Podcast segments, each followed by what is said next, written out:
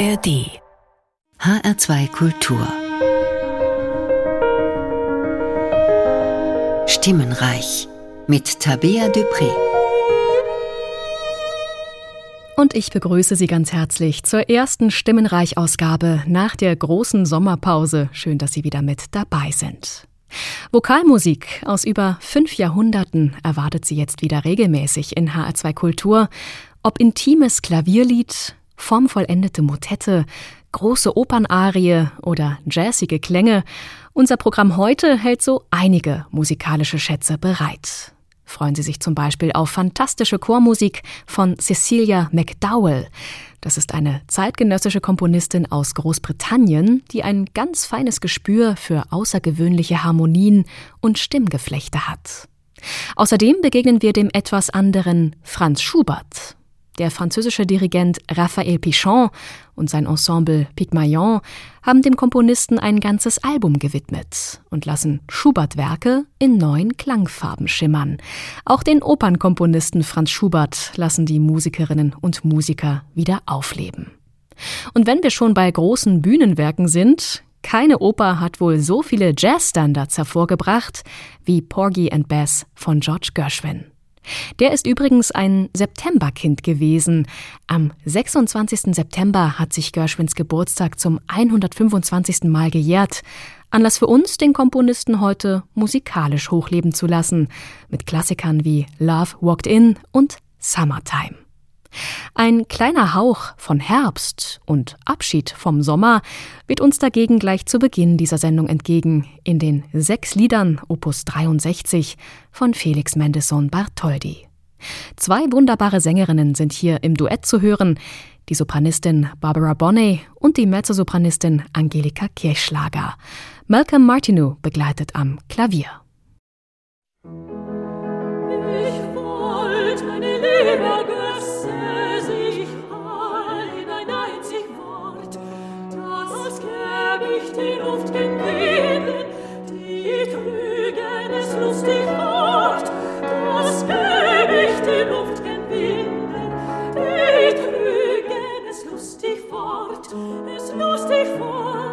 lustig fort, die trügen es lustig fort,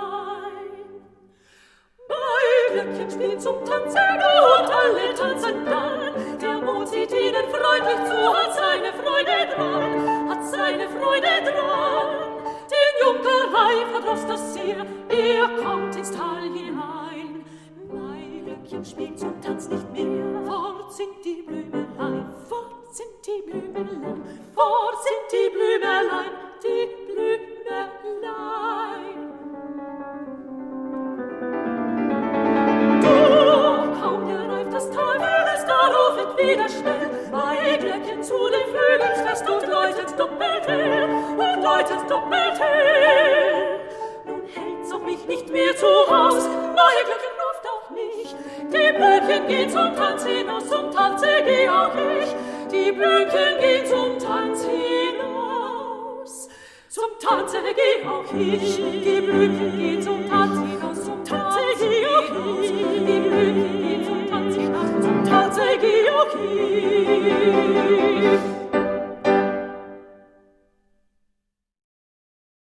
Barbara Bonney und Angelika Kirchschlager waren hier zu hören, in Begleitung von Malcolm Martineau am Klavier. Das waren die sechs Lieder Opus 63 von Felix Mendelssohn Bartholdy. Ich wollt, meine Liebe ergösse sich, Abschiedslied der Zugvögel, Gruß, Herbstlied, Volkslied und zum Schluss Maiglöckchen und die Blümelein. Gedichte von Robert Burns, Karl Klingemann, Josef von Eichendorff, August Heinrich Hoffmann von Fallersleben und Heinrich Heine hat Mendelssohn dafür vertont. Und von Heine stammt auch der folgende Text, Der Doppelgänger, ein echter Mini-Thriller. Franz Schubert hat dieses Gedicht in den letzten Monaten seines viel zu kurzen Lebens vertont und zu einem fesselnden Klavierlied geformt. Schauerlich, was uns da in nur wenigen Zeilen erzählt wird, Sie kennen die Geschichte, ein Mann wandelt nachts durch die Gassen zum Haus seiner Geliebten, die längst nicht mehr dort wohnt. Und dort trifft er auf seinen Doppelgänger. Es läuft einem eiskalt über den Rücken, wenn klar wird, dass dieser Doppelgänger nicht irgendwer ist, sondern das lyrische Ich selbst. Ein Wahnsinn.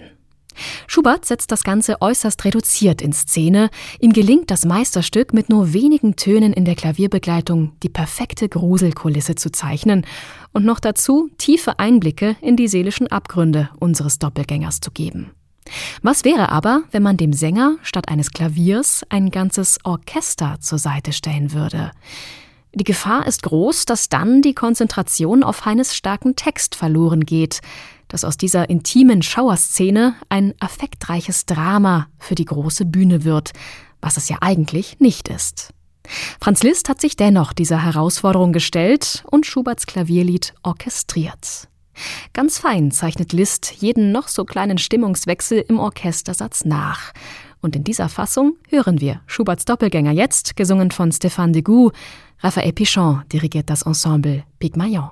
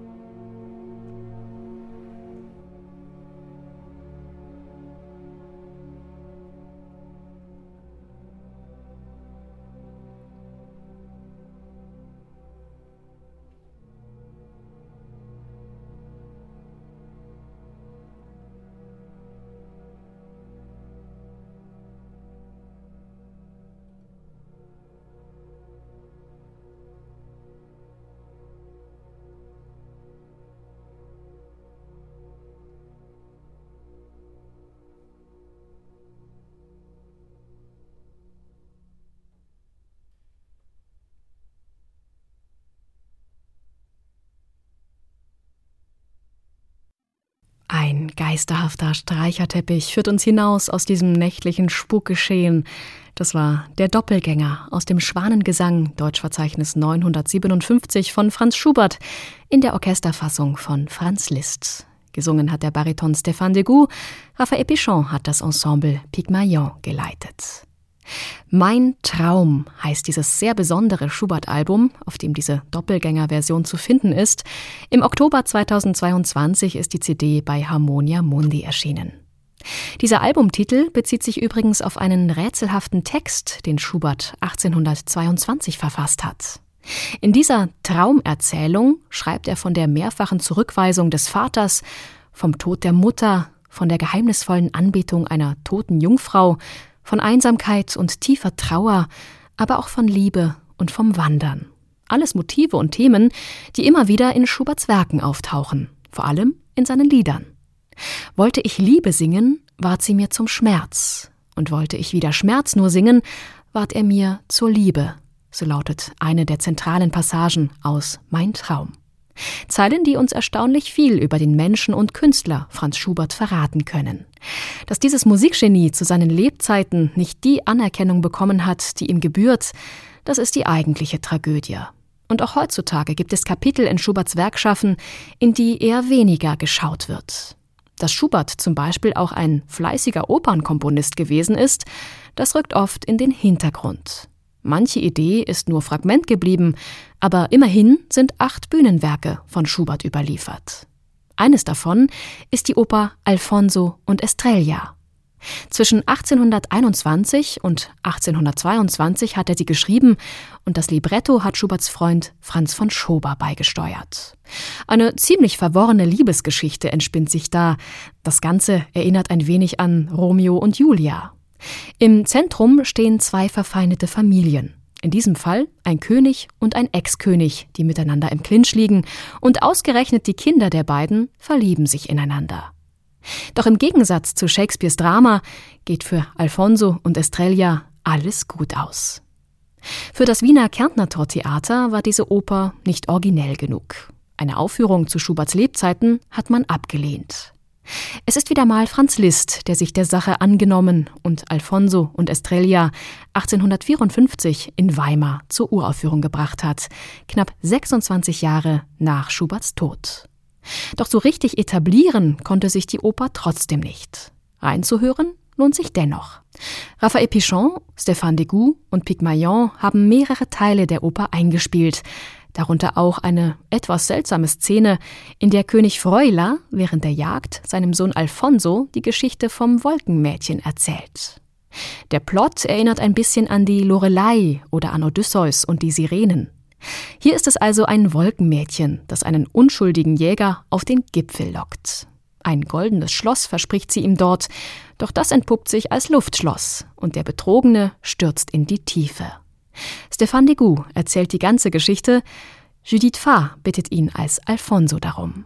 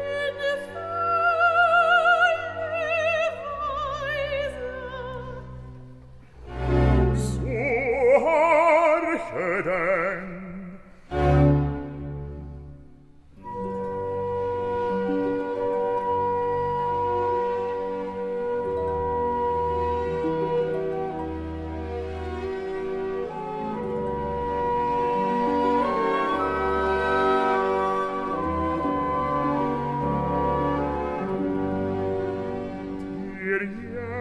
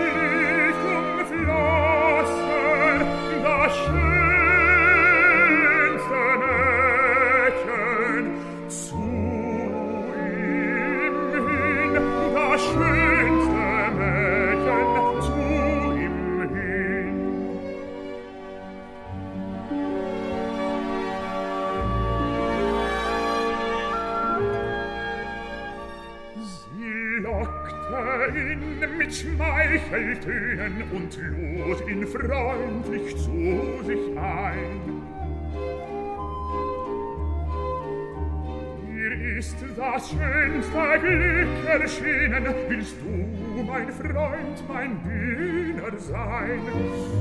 Willst du, mein Freund, mein Diener sein? Siehst du dort auf dem Berg sich heben mein vielgetürmtes goldenes Schloss?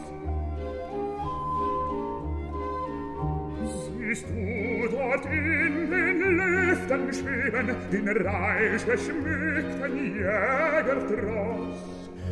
Den reich geschmückten Jägertross?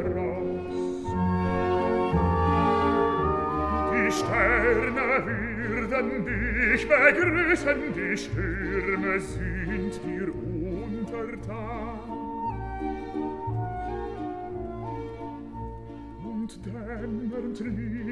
zu deinen Füßen dir irden Qualendum verwann. Dir irden Qualendum verwann.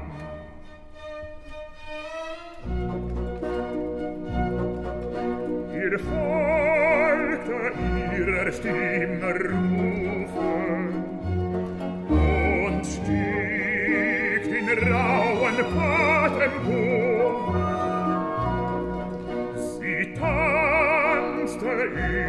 Felsenstufen durch dunkle Schlingel Leichen vor.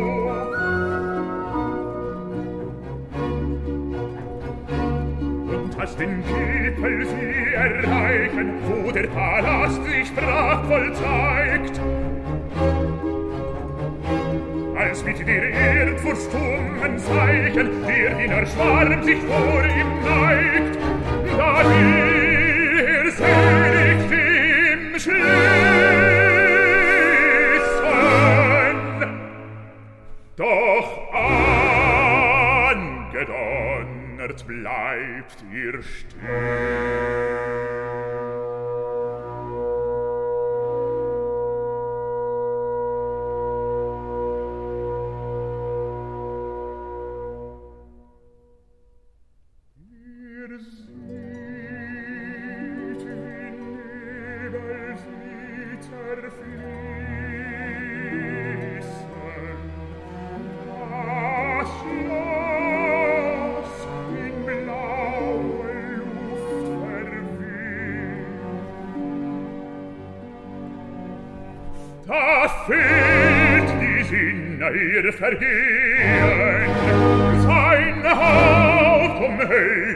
parte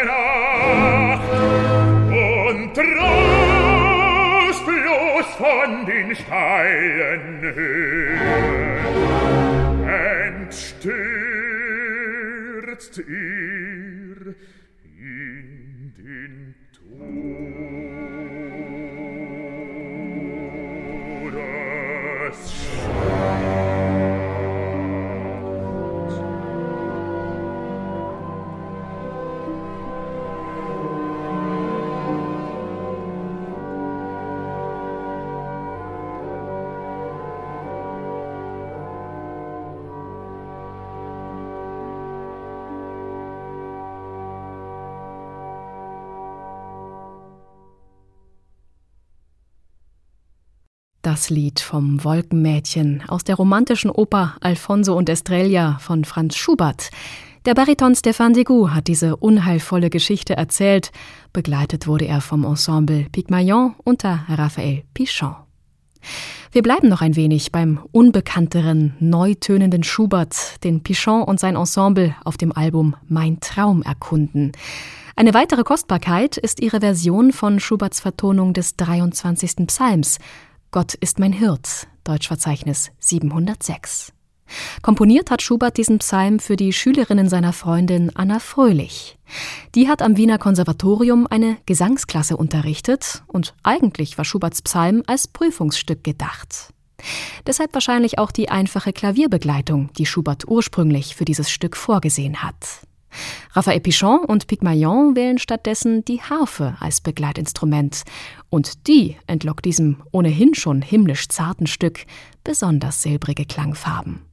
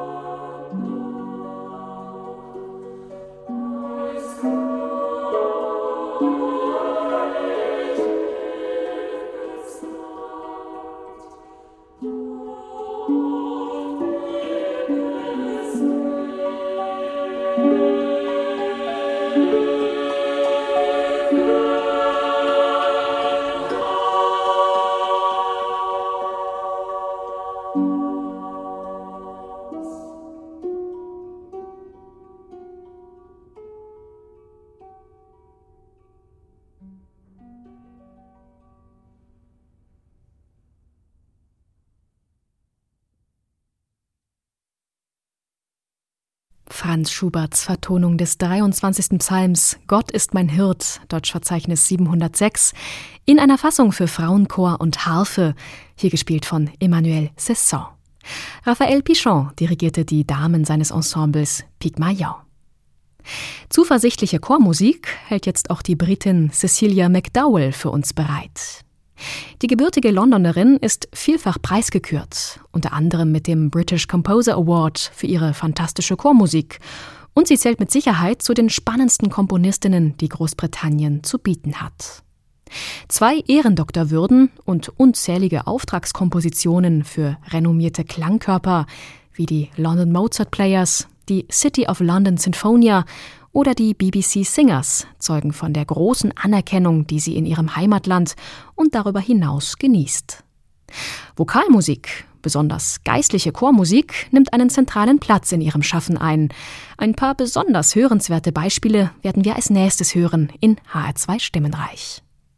2017 hat Cecilia McDowell ihre fünfstimmige Motette God is Light geschrieben und dabei beweist sie, wie so oft, ein feines Gespür für die Zusammenstellung verschiedener Texte. Verse aus dem 139. Psalm, Passagen aus dem ersten Brief an die Thessalonicher und Zeilen aus dem Johannesevangelium haben Eingang in die folgende Motette gefunden. Sie alle beschreiben das Phänomen des göttlichen Lichts, das die Dunkelheit besiegt. Es singt der Chor des Trinity College Cambridge unter der Leitung von Stephen Layton.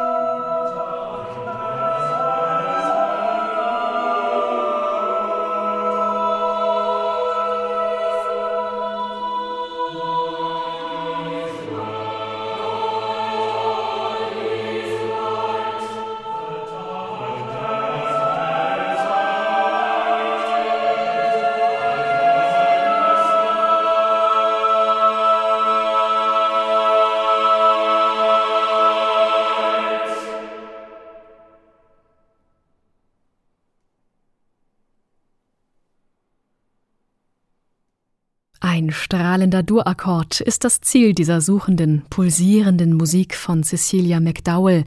Von der Dunkelheit zum Licht führt uns ihre Motette God is Light für fünfstimmigen Chor a cappella, hier gesungen vom Chor des Trinity College Cambridge unter Stephen Layton. Wo Licht und Wärme herrschen, da ist die Liebe nicht weit. Und die wird als nächstes besungen in einer Hymne von Cecilia McDowell, ebenfalls für fünfstimmigen Chor a cappella und ebenfalls 2017 entstanden.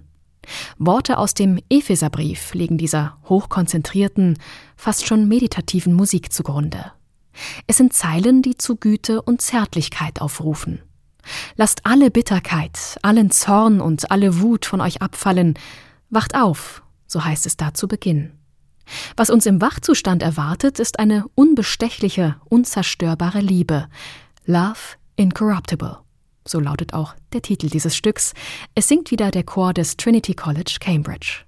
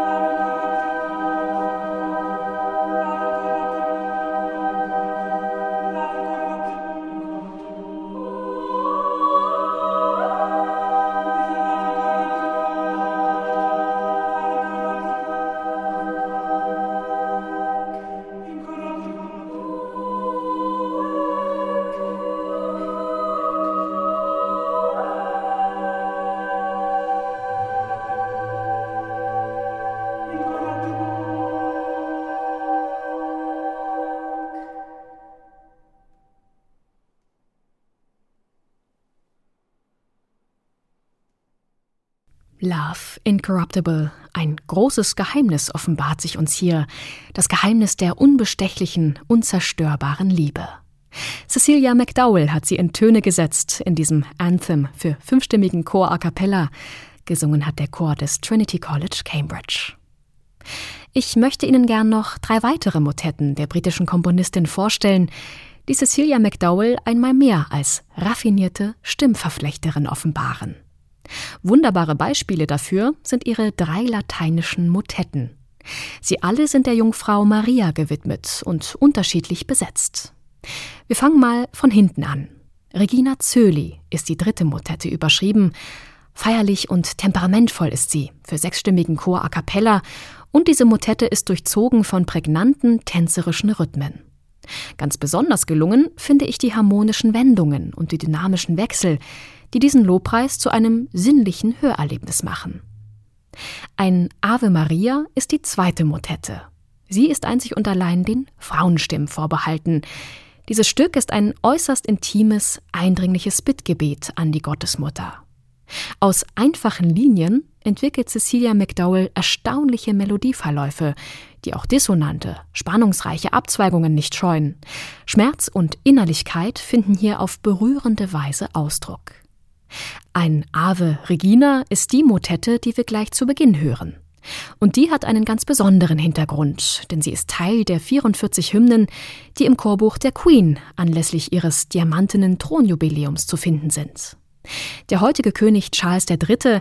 hatte diese Hymnen damals für seine Mutter in Auftrag gegeben. Und auch McDowells Ave Regina ist Teil dieser Sammlung. Für fünf Stimmen ist diese Motette gesetzt, wobei sich aus den Tutti-Passagen immer wieder auch zarte Solostimmen herausschälen. Es singt noch einmal der Chor des Trinity College Cambridge.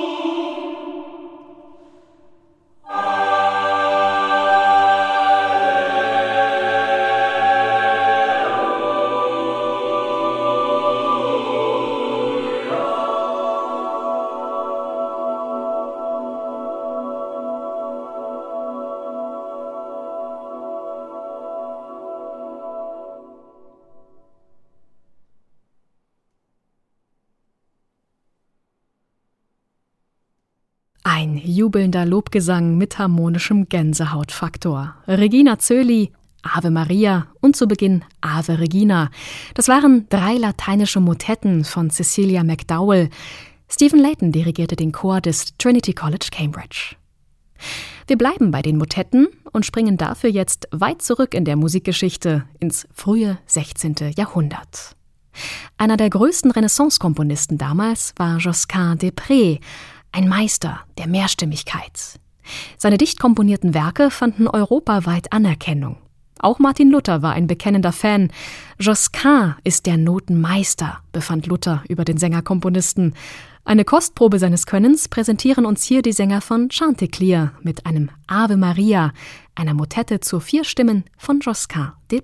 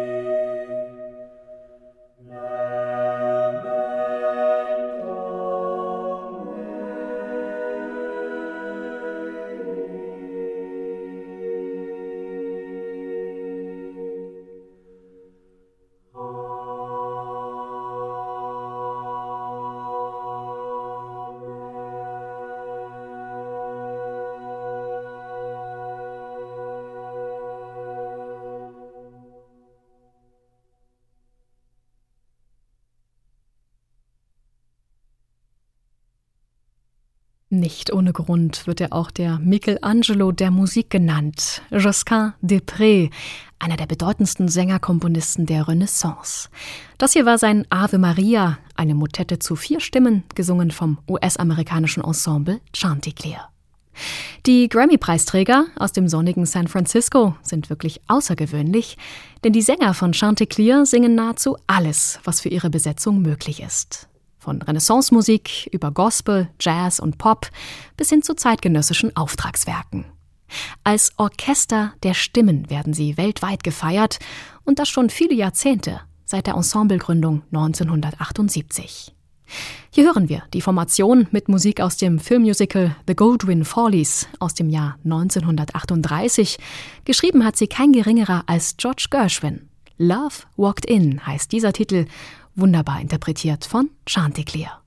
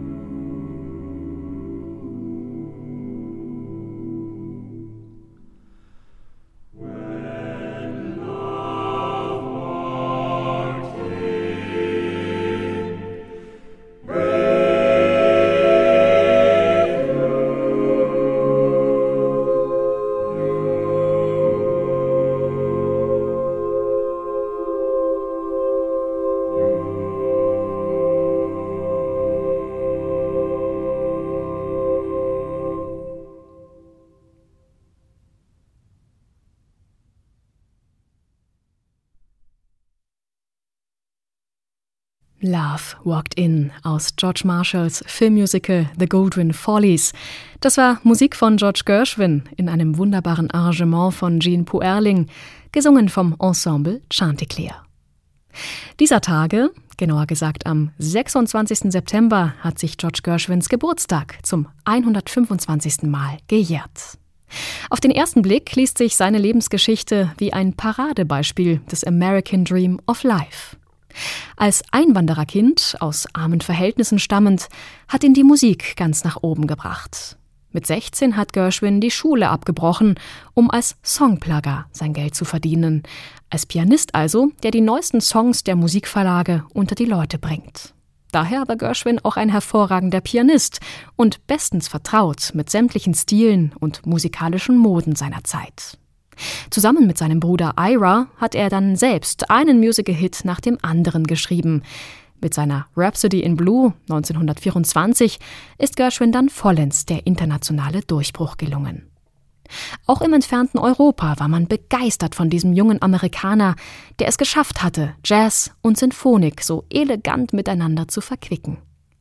Gershwins wohl bedeutendstes Werk ist seine Oper Porgy and Bess, eine Volksoper, wie er sie nannte, die Musik, die die Leute darin machen, ist natürlich Volksmusik. Weil ich die Musik ganz aus einem Guss haben wollte, komponierte ich meine eigenen Spirituals und Volkslieder. So der Komponist über das musikalische Geheimrezept von Porgy and Bess. Knapp zwei Jahre nach der Uraufführung wurde bei Gershwin ein Hirntumor diagnostiziert. Eine OP blieb ohne Erfolg und so starb der Komponist viel zu früh mit 37 Jahren. Seine Musik aber bleibt unvergessen. Wohl kein klassisch konnotierter Komponist außer ihm hat es geschafft, so viele Jazzstandards zu kreieren. In Porgy and Bess wimmelt es nur so davon. Das berühmteste Beispiel ist natürlich Summertime, das Wiegenlied der Clara, hier wieder gesungen von Chanticleer. Summertime, and the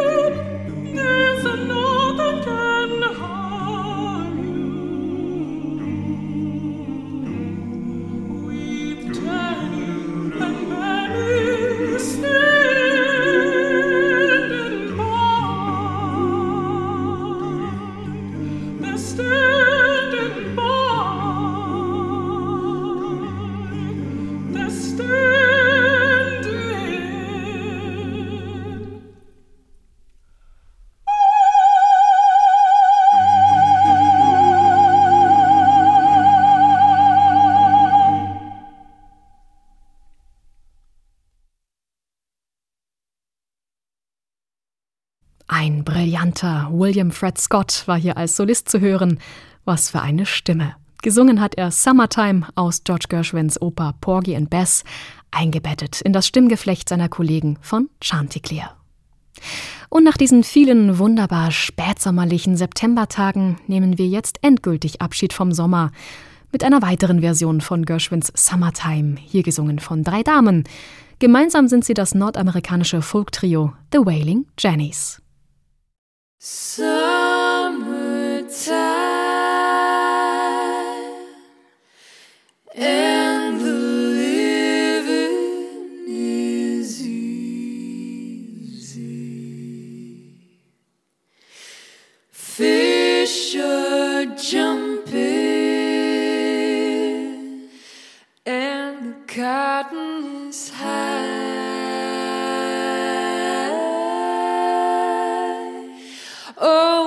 day.